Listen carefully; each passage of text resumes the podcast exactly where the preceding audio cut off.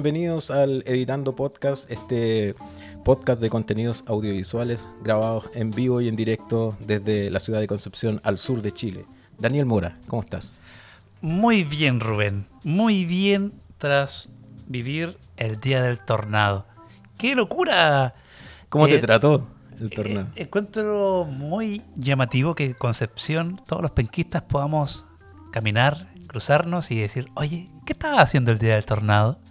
En mi caso estuve bien, yo no tuve mayores problemas, mis cercanos tampoco, así que eh, es una linda anécdota a compartir a futuro. Sí, algo que no pueden decir todos los colegas, lamentablemente hay personas que, que efectivamente vieron pasar por el lado de su casa techos volando, eh, maquinarias, postes, eh, caer cables, volar árboles, en fin. Fue bastante... eh, conver- conversábamos un rato y decíamos, bueno, hemos, hemos tenido tsunami, como la película, tú me dijiste, Lo lo imposible. imposible. Hemos tenido terremotos, hemos tenido tornados ahora como en Twitter y está faltando que explote la central ahí en Coronel para que tengamos también un Chernobyl local aquí en la región del Biobío. Qué difícil es ser habitante de la región del Biobío, amigo Mora. Así es, esperemos que no ocurra este último desastre. Esperemos que no seamos tan... Sería lo que nos va faltando. Sí, seríamos bastante estúpidos si ocurre. Y a propósito de Chernobyl, o Chernobyl, como algunos lo pronuncian, vamos a tocar también ese tema porque obviamente es la serie que acaba de terminar este fin de semana, en, no en todas partes, digamos, en Estados Unidos, pero para Latinoamérica eh, se emite hoy el capítulo. Ayer se emitió y en España se emite el viernes, por lo que leí. En Estados Unidos se emite los viernes a las Claro. 10 de la noche. Entonces, eh, pero sí ya, algún- yo la pude ver muy, muy interrumpido el último capítulo, ahí también hay una, una anécdota. Pero vamos a comentar sobre, sobre Chernobyl, que es la, la serie que ha dado mucho que hablar y que está comentando mucha gente y entendemos el por qué. Partimos con alguna noticia rápida, don Mora, le cedo la palabra. Sí, es innegable que lo que va a eh, arrasar y que arrasa cada vez que ocurre eh, este eh, tipo de eventos es la presentación de Apple del día de ayer en la WWDC, esta conferencia de desarrolladores que año a año realizan por estos meses de junio y que estuvo plagado de noticias. Todas eh, fueron muy bien recibidas. La sensación general es de satisfacción, están todos muy contentos. Hubo anuncios en todos los sistemas operativos y lo que nos eh, importa más todavía en lo que se refiere a el audiovisual, que es lo que lleva este programa, es que finalmente tras dos años se presenta el nuevo Mac Pro. Con, do- con dos años me refiero a de cuando dijeron que se venía un nuevo Mac Pro, porque el, el anterior 2013. es del que fue. 2013, este Sí. cilindrito que... Un florero. El florero, el cenicero, el Arturito. Es del 2013, entonces ya ha pasado mucho tiempo. Claro. Así que, mm, ¿a ti qué te parece este nuevo computador? Me pareció una bestia de esas que nunca, ni, vendi- ni vendiendo mis dos riñones, podría pagar. Pero entiendo el esfuerzo que hace Apple. Yo, a propósito de lo que tú decías de, de la presentación en general, creo que mm, esta última presentación, a diferencia de otras que han habido años anteriores, como que cuesta bastante encontrarle cosas que uno diga, "Mm, podrían haber presentado algo más de esto, podrían haber hecho un poco de esto otro. En, en lo general, tanto sistemas operativos, móviles, eh, otros accesorios como la Apple TV y por supuesto los computadores, está bastante completa. Como que se dieron, como que Apple hizo la pega en general. Y en cuanto al Mac Pro, evidentemente no está pensado para, para cualquier persona. O sea, el Pro lo tiene muy bien puesto. Incluso para algunos profesionales sigue siendo demasiado. Es como para un público muy específico. muy, muy o sea, de nicho. sí. Si usted es de esas personas que eh, lo más complejo que hace son eh, planillas de Excel con macros, eh, evidentemente el Mac Con- Pro con las no, macros habilitadas. sí, el, el Mac Pro no es para, para usted. Ni siquiera es casi para nosotros. No, O sea, al menos mi, mi flujo de trabajo cuando edito no, con suerte llega a 2K, mm, a lo sumo. Pero este aguanta tres líneas de 8K, 8K. sí. 12, de 4K. 4K. Así que, claro, estos 6 mil dólares, 6.000. estos, estos 6 mil dólares sin impuestos. Usted, Claro. amigo chileno, que siempre se queja de que eh, las tiendas suben el precio descaradamente, recuerden que todos los valores que se dan en estos eventos son sin impuestos. Así que aquí en Chile tenemos que sumarle el 26%. está bastante competitivo. O sea, aparecían eh, ahí tras la presentación eh, los competidores directos. Y hay un HP que cuesta en el fondo, en estos momentos, 9 mil dólares. Entonces, frente a ese escenario, estos 6 mil dólares que cuesta el Mac Pro actual en su modelo base es, es bastante competitivo. Mm, Sí, yo creo que es el tema que en realidad, bueno, si uno lo piensa para hacer el cambio, porque a nosotros nos escuchan personas desde de toda Latinoamérica, incluso Europa, España, y obviamente ahí cada uno hará su conversión. En el caso de Chile, para nosotros 6 mil dólares son alrededor de 4 millones 200 mil pesos. Si a eso le sumamos el impuesto, fácilmente el computador queda en casi 6 millones de pesos. 6 millones de pesos es lo que hoy día en Chile vale un auto de segunda mano eh, de mediana calidad, digamos. Ninguna marca de lujo, pero por ejemplo Chevrolet, Kia o cualquiera de esos de segunda mano, fácil por 6 millones de pesos te puede hacer de un auto.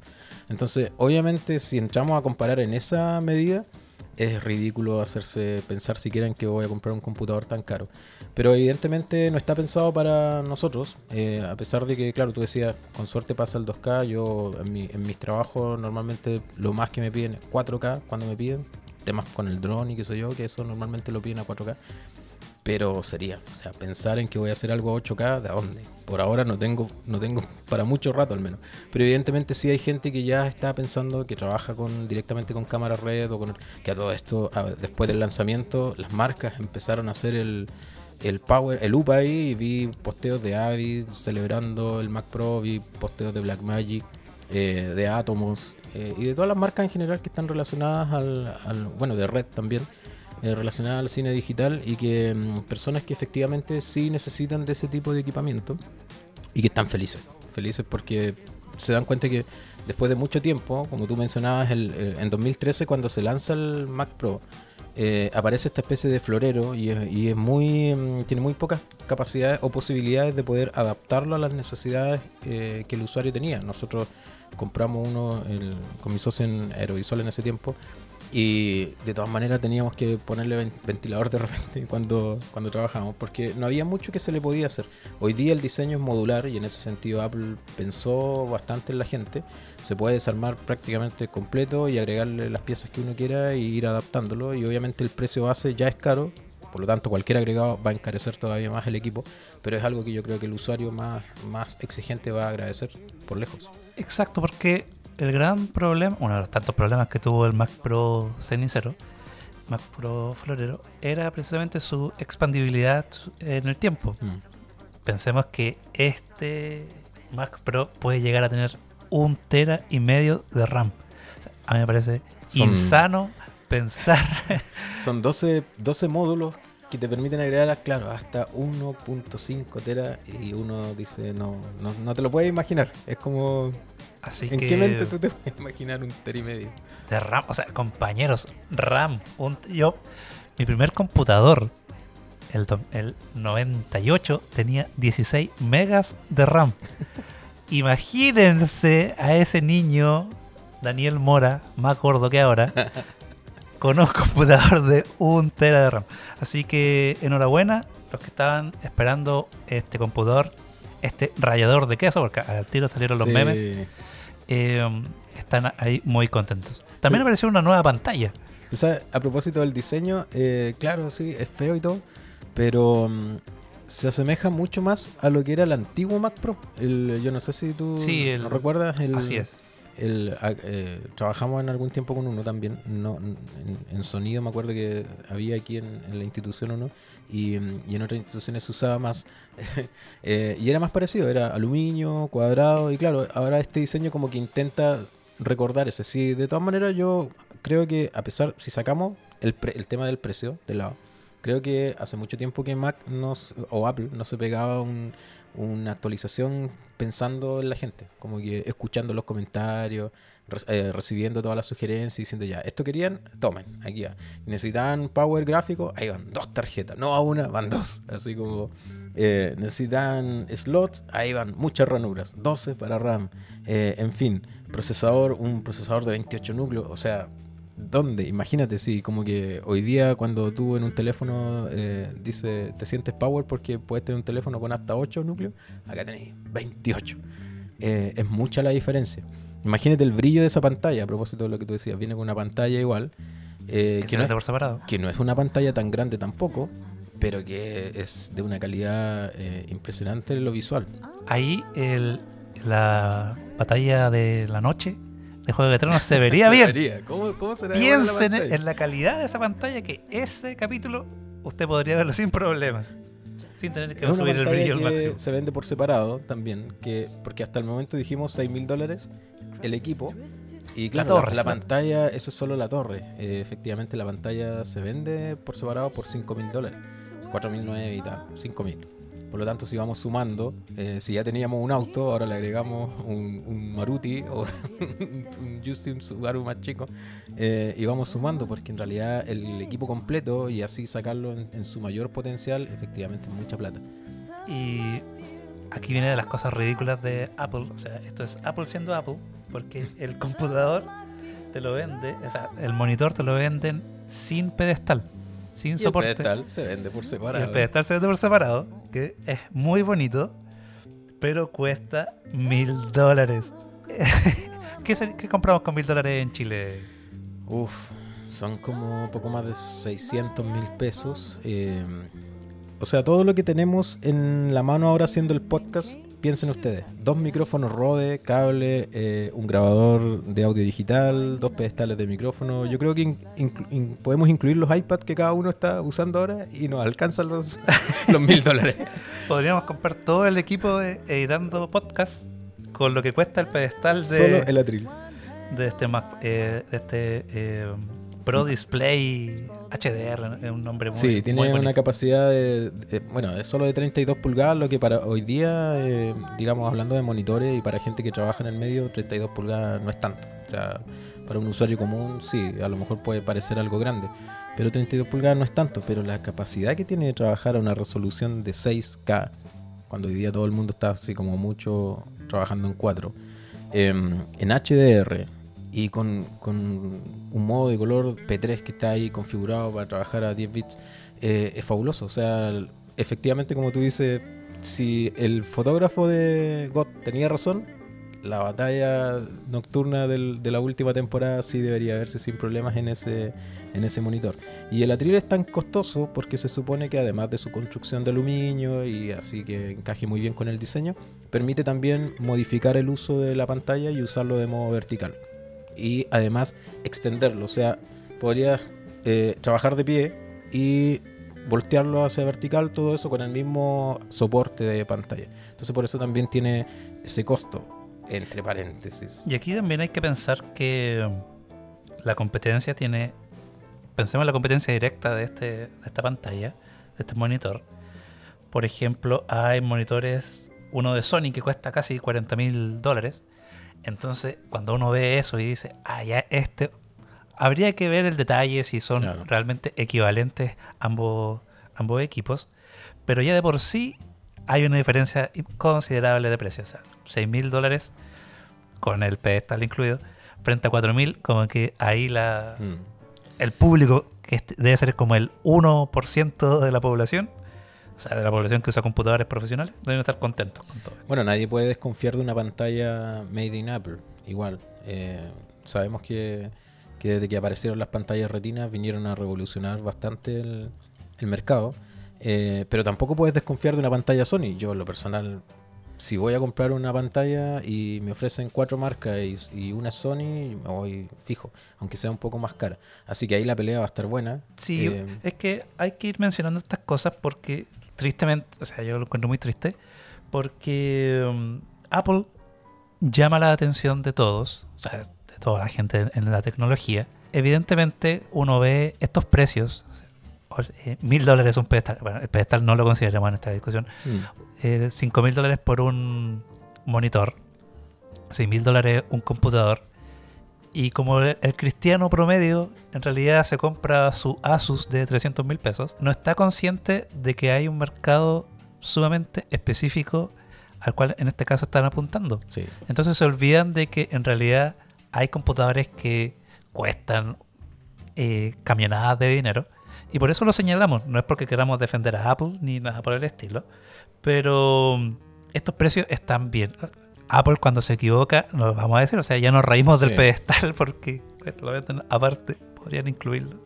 Hay que pensar, yo creo, en, en- en la gente, la gente común, digamos, la gente de a pie, como dicen los políticos, la señora Juanita.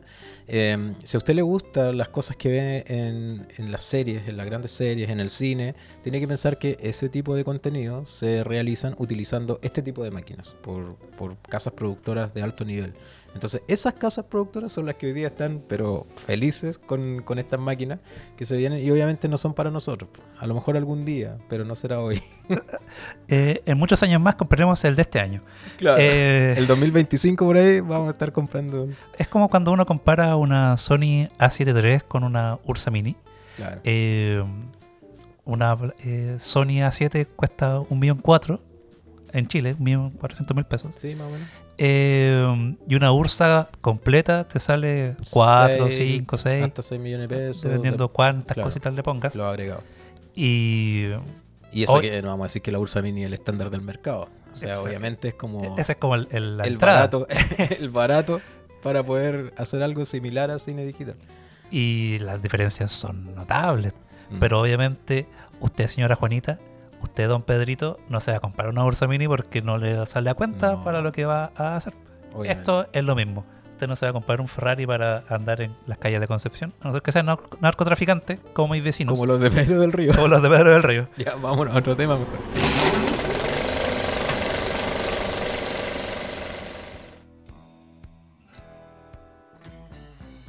También en esta presentación, y lo que, con lo que voy a cerrar, eh, tiene que ver las noticias respecto al iPad. A mí me gusta mucho el iPad, me gustaría usarlo aún más, y en esta ocasión se presentó lo que a mí me eh, gustó mucho más, y es que va a tener soporte de archivos.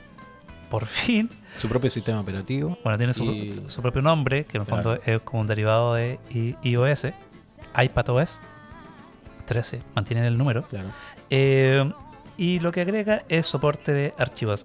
A partir de ahora, usted podrá conectar un pendrive, un disco duro, Mm. una tarjeta SD y podrá importar los archivos directamente al almacenamiento interno del iPad. Eso hasta eh, la versión actual no era posible. Uno podía importar fotos y se importaban a la aplicación de fotos, lo cual Mm. era ridículo para poder... Y muy eh, molesto después para poder importarla al computador, por ejemplo, tenías que entrar Hacer- también a la aplicación de fotos. Era, eh, era todo un desagrado pensándolo en una forma eh, profesional de trabajo. O sea, es muy bonito que tus fotos estén en fotos y los puedas ver en todo Mm. tu computador. Y que ojo que el iPad se usa mucho en el entorno profesional, los fotógrafos eh, para sesiones de fotos. Hay mucho que usa iPad para estar viendo en tiempo real, para poder mostrársela al cliente, en video también, se ocupa como, a veces incluso hasta como monitor de video assist cuando hay poca, pocos recursos. Exacto. Entonces mm, Sí. era necesario. Era necesario y ahora la pelota está en los desarrolladores. Y tenemos un equipo que, el iPad Pro, que ninguno de nosotros tiene, pero sabemos de su, de su calidad y de su Sabemos que potencia. existe al menos. sabemos que existe. Eh, editar fotos o importar las fotos era relativamente fácil. Importar videos no lo era tanto, especialmente cuando tienen formatos extraños.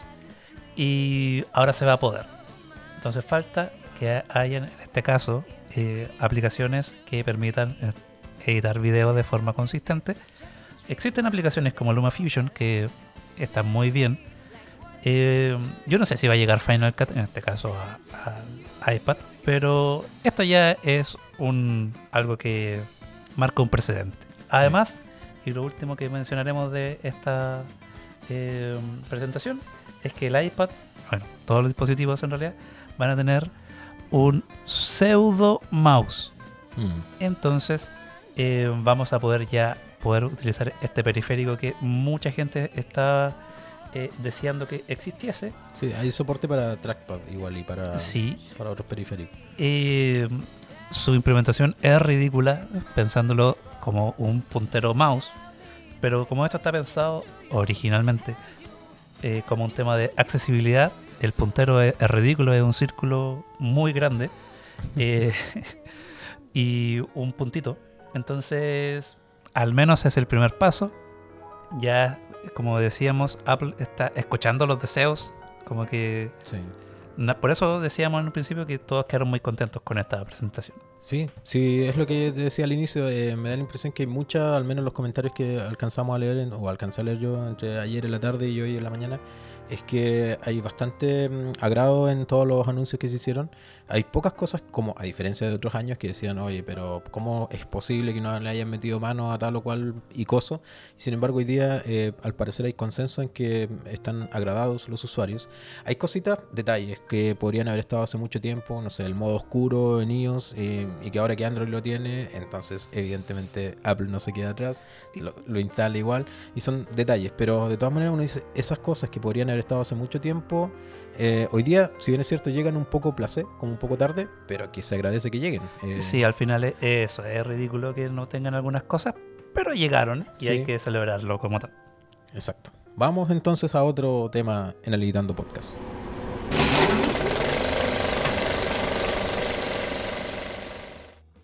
Y una noticia que a mí me, me llamó mucho la atención es que YouTube, este nido de basura que hay en Internet, bueno, en realidad en YouTube hay de todo, Hay de todo. sí, hay cosas muy valiosas. Hay un canal de Editando que tiene videos de don Daniel Felipes hablando de cine chileno con un amigo, Jorge Mesa.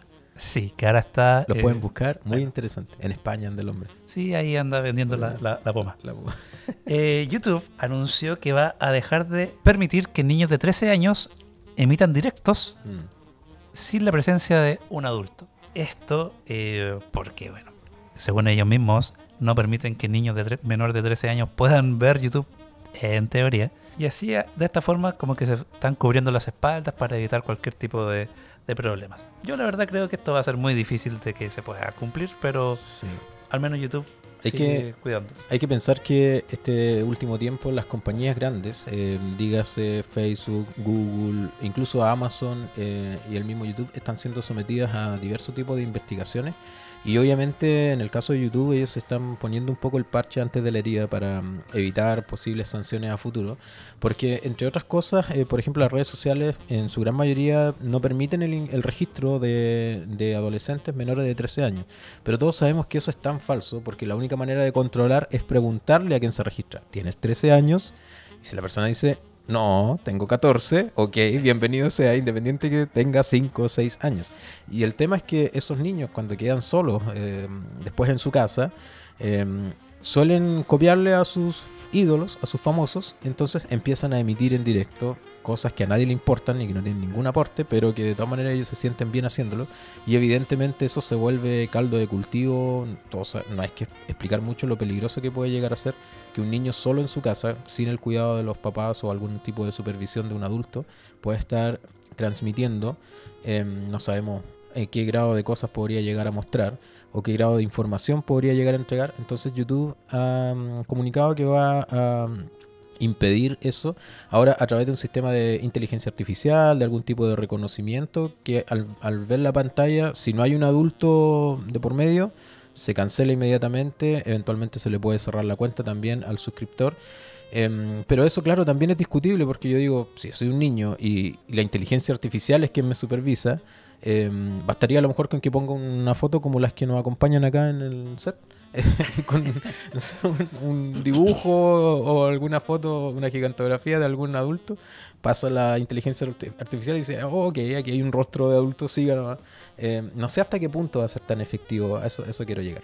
Entonces, mm, va- vamos a tener que esperar, obviamente, como muchas cosas, como muchos anuncios, para ver si efectivamente funciona y si esto le sirve en algo a YouTube para resguardarse un poco de las posibles sanciones que puedan tener a futuro. Ya hablamos de algo ahí de Google, de YouTube. Eh, y aquí vamos a mencionar otra cosa que a mí me pareció muy interesante. Eh, lamentablemente en Chile no hay una venta oficial de los Pixel que saca la propia Google, la propia Alphabet. Eh, pero todos sabemos que son unos muy buenos equipos y sus cámaras eh, están dentro de las mejores del mercado. Y hace unos días atrás se reveló cuál es la magia detrás de estas cámaras. Y es tan sencillo que me pareció eh, una locura.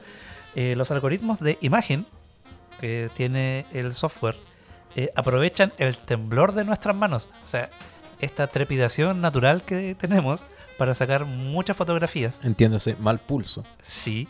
eh, para luego combinarla en una imagen que está llena de detalles. O sea, me parece impresionante que la tecnología pueda eh, aprovechar los defectos humanos para darnos estas satisfacciones momentáneas como la fotografía. Pero ¿sabes qué, Daniel? Nos pusimos muy tecnológicos porque estamos hablando de celulares ahora en este capítulo. Deberíamos hablar de cosas más audiovisuales.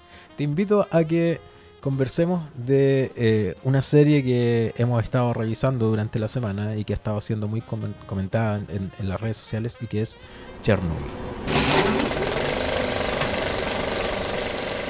Chernobyl es la nueva serie de HBO que ha ido capítulo a capítulo cosechando fanáticos, cosechando la admiración del público y que, como ya mencionábamos hace unos minutos atrás, estábamos eh, ya despidiéndonos de la serie. ¿Y mm, de qué trata Chernobyl? Rubén, por favor.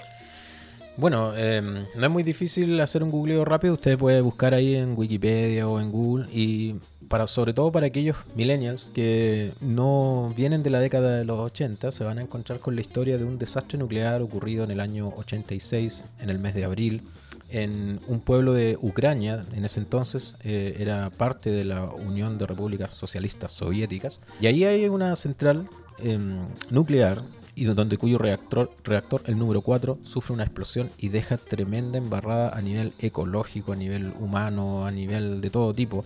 Una bomba que según dicen las redes o la información que usted puede encontrar en Google es alrededor de 500 veces más poderosa que lo que se lanzó Estados Unidos en Japón, en Hiroshima en, en su momento en la Segunda Guerra Mundial. Entonces eh, es bastante desastroso y eso está llevado a la pantalla de una manera tan desgarradora y tan... eh, bueno, no me gusta mucho etiquetar las cosas, los productos, que es como lo que uno suele hacer, pero de qué otra forma se puede explicar lo que uno ve en pantalla y sentir ese, esa rabia, esa impotencia de ver esas- esa cadena de malas decisiones que van generando cada vez un hoyo más grande, de, de manera literal, eh, en, lo, particular ahí en Chernobyl.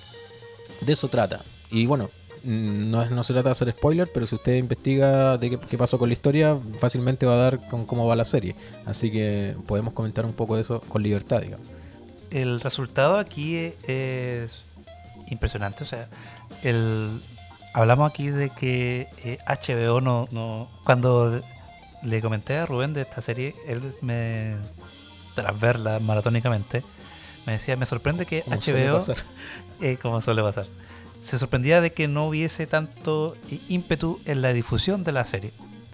Y, y lo cierto es que HBO tampoco es que se eh, desgaste publicitando mucho sus series cuando en un principio, me quiero decir, cuando están recién comenzando.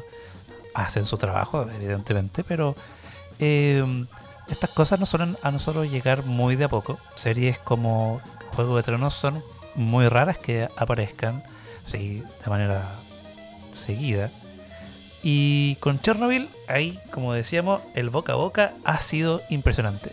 Esta serie ha sido muy breve, estos cinco episodios, pero cada uno de nosotros hemos ido comentándolos y hemos ido haciendo, hemos conseguido que la, el boca a boca sea realmente efectivo, porque aquí el trabajo eh, técnico y audiovisual es de primer nivel.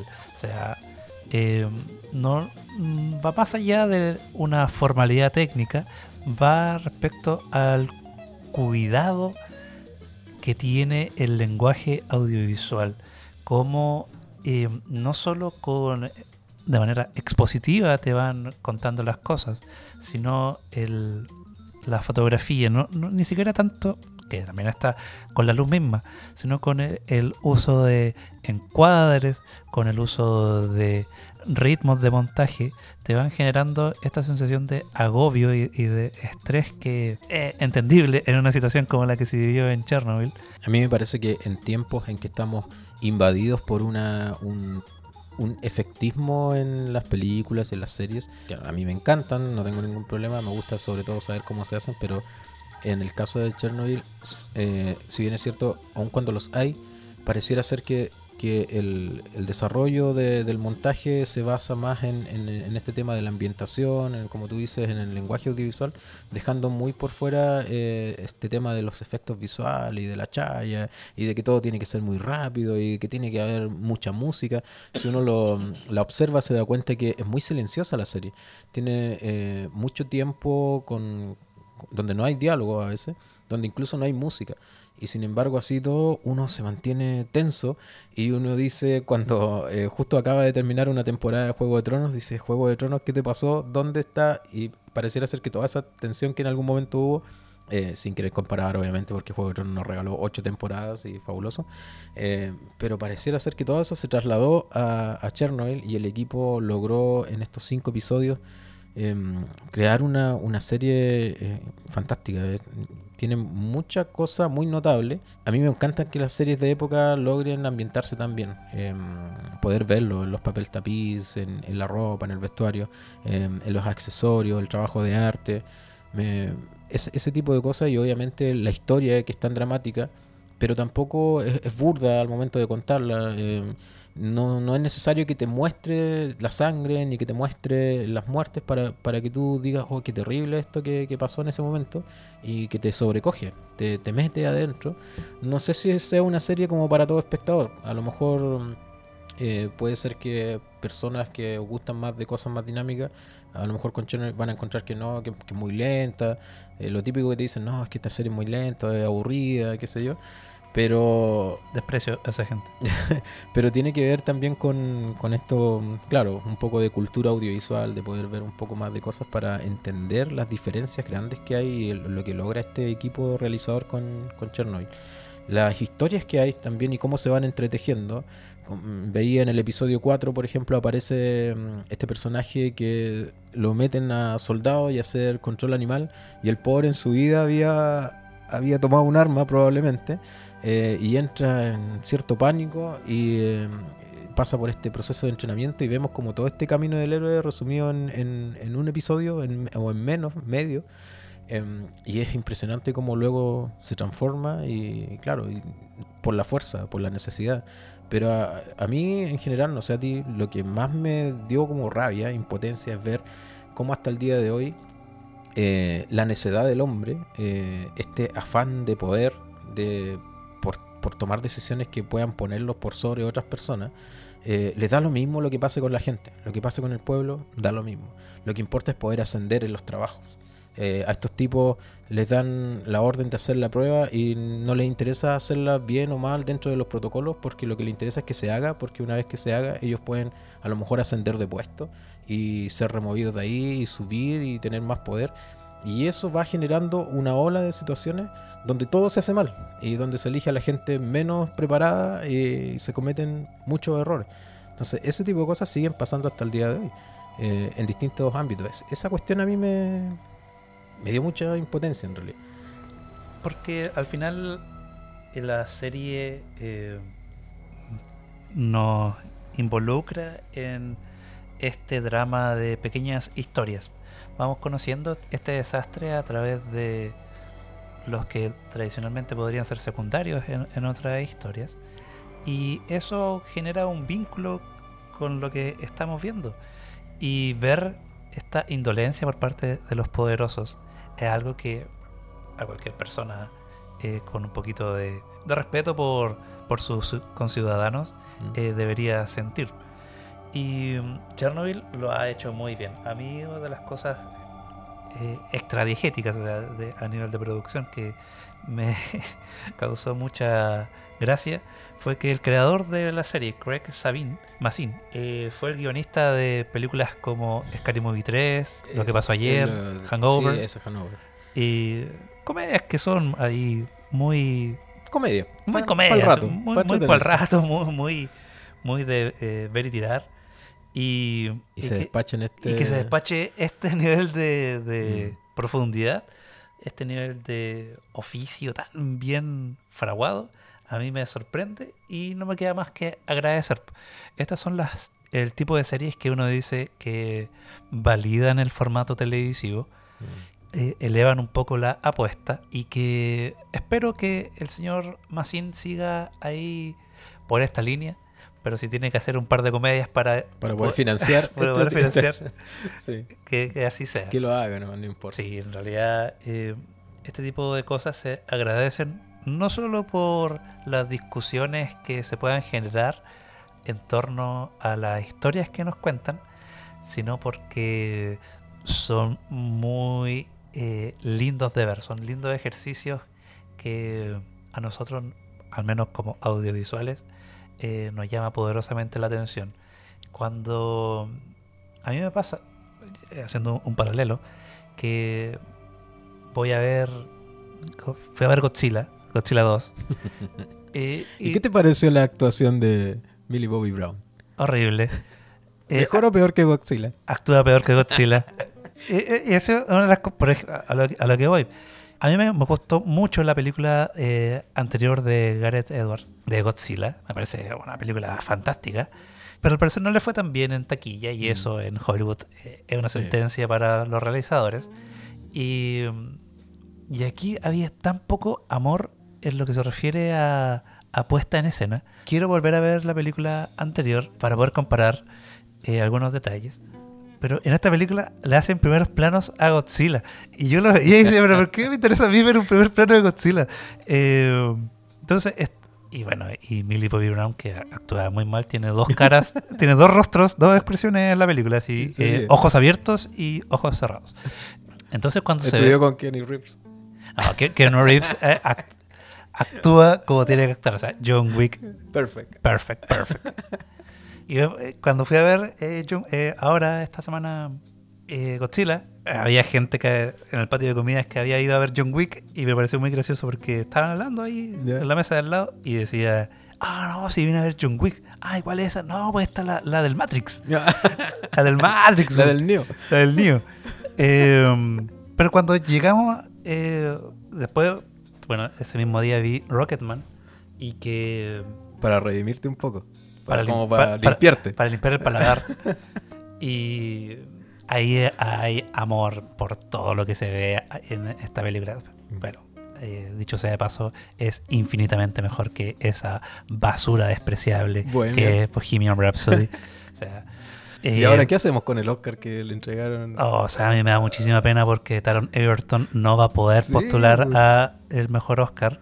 Que no, tampoco sé si se lo, se lo merezca, pero y hace un muy buen trabajo. Mm. Pero Rami Malek no se merecía para nada. Y no se tuvo que poner dientes. No se tuvo que hacer ningún tipo de cosa, ni siquiera tuvo que... Él cantó con su Claro. voz y yo agradezco a Elton John que, que haya permitido que Se hiciera la. se, se actuase, que Claro. el actor pudiese actuar y que no tuviese que hacer una caricatura.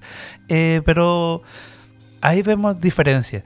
Y no tiene que ver más con los gustos ni cosas así, porque yo disfruto mucho las películas de monstruos gigantes peleando y dándose golpes y tirándose rayos. Pero cuando falta ese oficio, cuando falta esa preocupación por querer contar algo más que lo netamente eh, narrativo, se nota y, y cuando aparece son cosas que se disfrutan muchísimo más. Y Chernobyl es un ejemplo de esto último. No solo es una muy buena discusión y que nos lleva a todos a decir qué tontos somos los humanos, sino que también es una grandiosa producción audiovisual.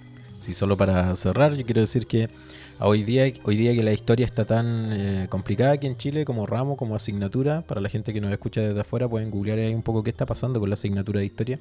Este es un muy buen material para que los profesores de historia puedan pasar en sus clases, conseguírsela de buena manera, ojalá piratela derechamente, en buena calidad, ¿no? por ahí por los torrents, y, le- y puedan hacer un espacio para que los niños de hoy entiendan el, el tremendo condoro que por culpa de personajes eh, inescrupulosos ocurre en esa ciudad, eh, en ese pueblo de Ucrania y que perfectamente se podría volver a repetir en cualquier parte del mundo. En Coronel. en cualquier en coronel si explota la planta de, la, de electricidad que hay. Así que eh, eso, en súper buen material. Eh, vamos a cerrar con algunos comentarios rápidos, ¿te parece? Porque estamos muy, muy pasados. Pero antes quiero vamos volver a agradecer al espacio que nos brinda el área de diseño en Santo Tomás Concepción. A nombre de don Luis Tinado queremos eh, agradecer a toda la, la comunidad por este espacio que nos permite poder hacer esta grabación del Editando Podcast y esperamos la próxima semana eh, volver a este lugar para hacer el sexto capítulo e igualar a la primera temporada. Donde Ya la igualamos. Seis capítulos. Ah, no, Este, este, era el este cinco. es el quinto. Y Sí. la vez anterior hicimos cinco episodios. Hicimos seis. Cinco. Cinco, cinco. Oh, cinco episodios. entonces, Ya hemos alcanzado la primera temporada. Hacemos uno más. sentirnos que Orgulloso. orgullosos, ya. Eh, y como es de costumbre, nos pidieron en algún momento, y el mismo señor Tinado nos pidió, hacer un espacio Netflix para recomendar algunas cosas. Entonces, rápidamente te voy a pedir que podamos hacer una recomendación cada uno y con eso nos despedimos por esta. Bueno, eh, antes de la recomendación en sí, eh, eh, Chernobyl está en HBO Go, así que no sigan el, el consejo de, de nuestro director. Bueno, sí pueden pedir. Creo que ahora te dan 7 días gratis. te dan porque- un mes gratis. antes te daban un mes gratis, no sé si No, ahora en todavía realidad no se mantiene el mes. no sé si se mantendrá el mes, pero como ya terminó, pueden eh, pegarse una maratón aprovechando ahí el gratis. Intenten pagar por su entretenimiento. Vale como Por favor. 7.500 pesos la Eh, suscripción sí, mensual. y no tienen por qué tener todos los servicios de streaming al mismo tiempo. Yo lo estuve pagando por un año y no sabía hasta que en iTunes me llegó un correo en- en- al de Apple y me dice, "Ne- ¿quiere, quiere renovar su suscripción a HBO y no lo ocupé en todo el año? Estúpido. Ya. Eh, Recomendaciones. Sí, vamos. Eh, um, parte tú. bueno, yo quiero recomendar una serie que quiero decir de antemano que no es para todo público, digamos, eh, evite verla con, con niños más pequeños, es más bien para público adulto y sobre todo con criterio formado. Y que es una serie de nombre Easy. Eh, no sé si tú la, la viste por ahí pasar en tu algoritmo de, de Netflix, tal vez, ¿no? Creo, creo ¿Creo? que sí. Easy es una serie que trata sobre. Y, y aquí es donde está lo entretenido, entre comillas, porque no es, no es una serie tan dinámica, no es una serie de acción, es una serie de capítulos individuales que eh, habla sobre las relaciones humanas. O sea, esas cosas que le pueden pasar a cualquier persona en cualquier parte del mundo, cualquiera que tenga una novia, que tenga un amigo, que tenga un hermano, una, una esposa embarazada, que a lo mejor está soltero y conoce a alguien en, un- en una fiesta, en fin.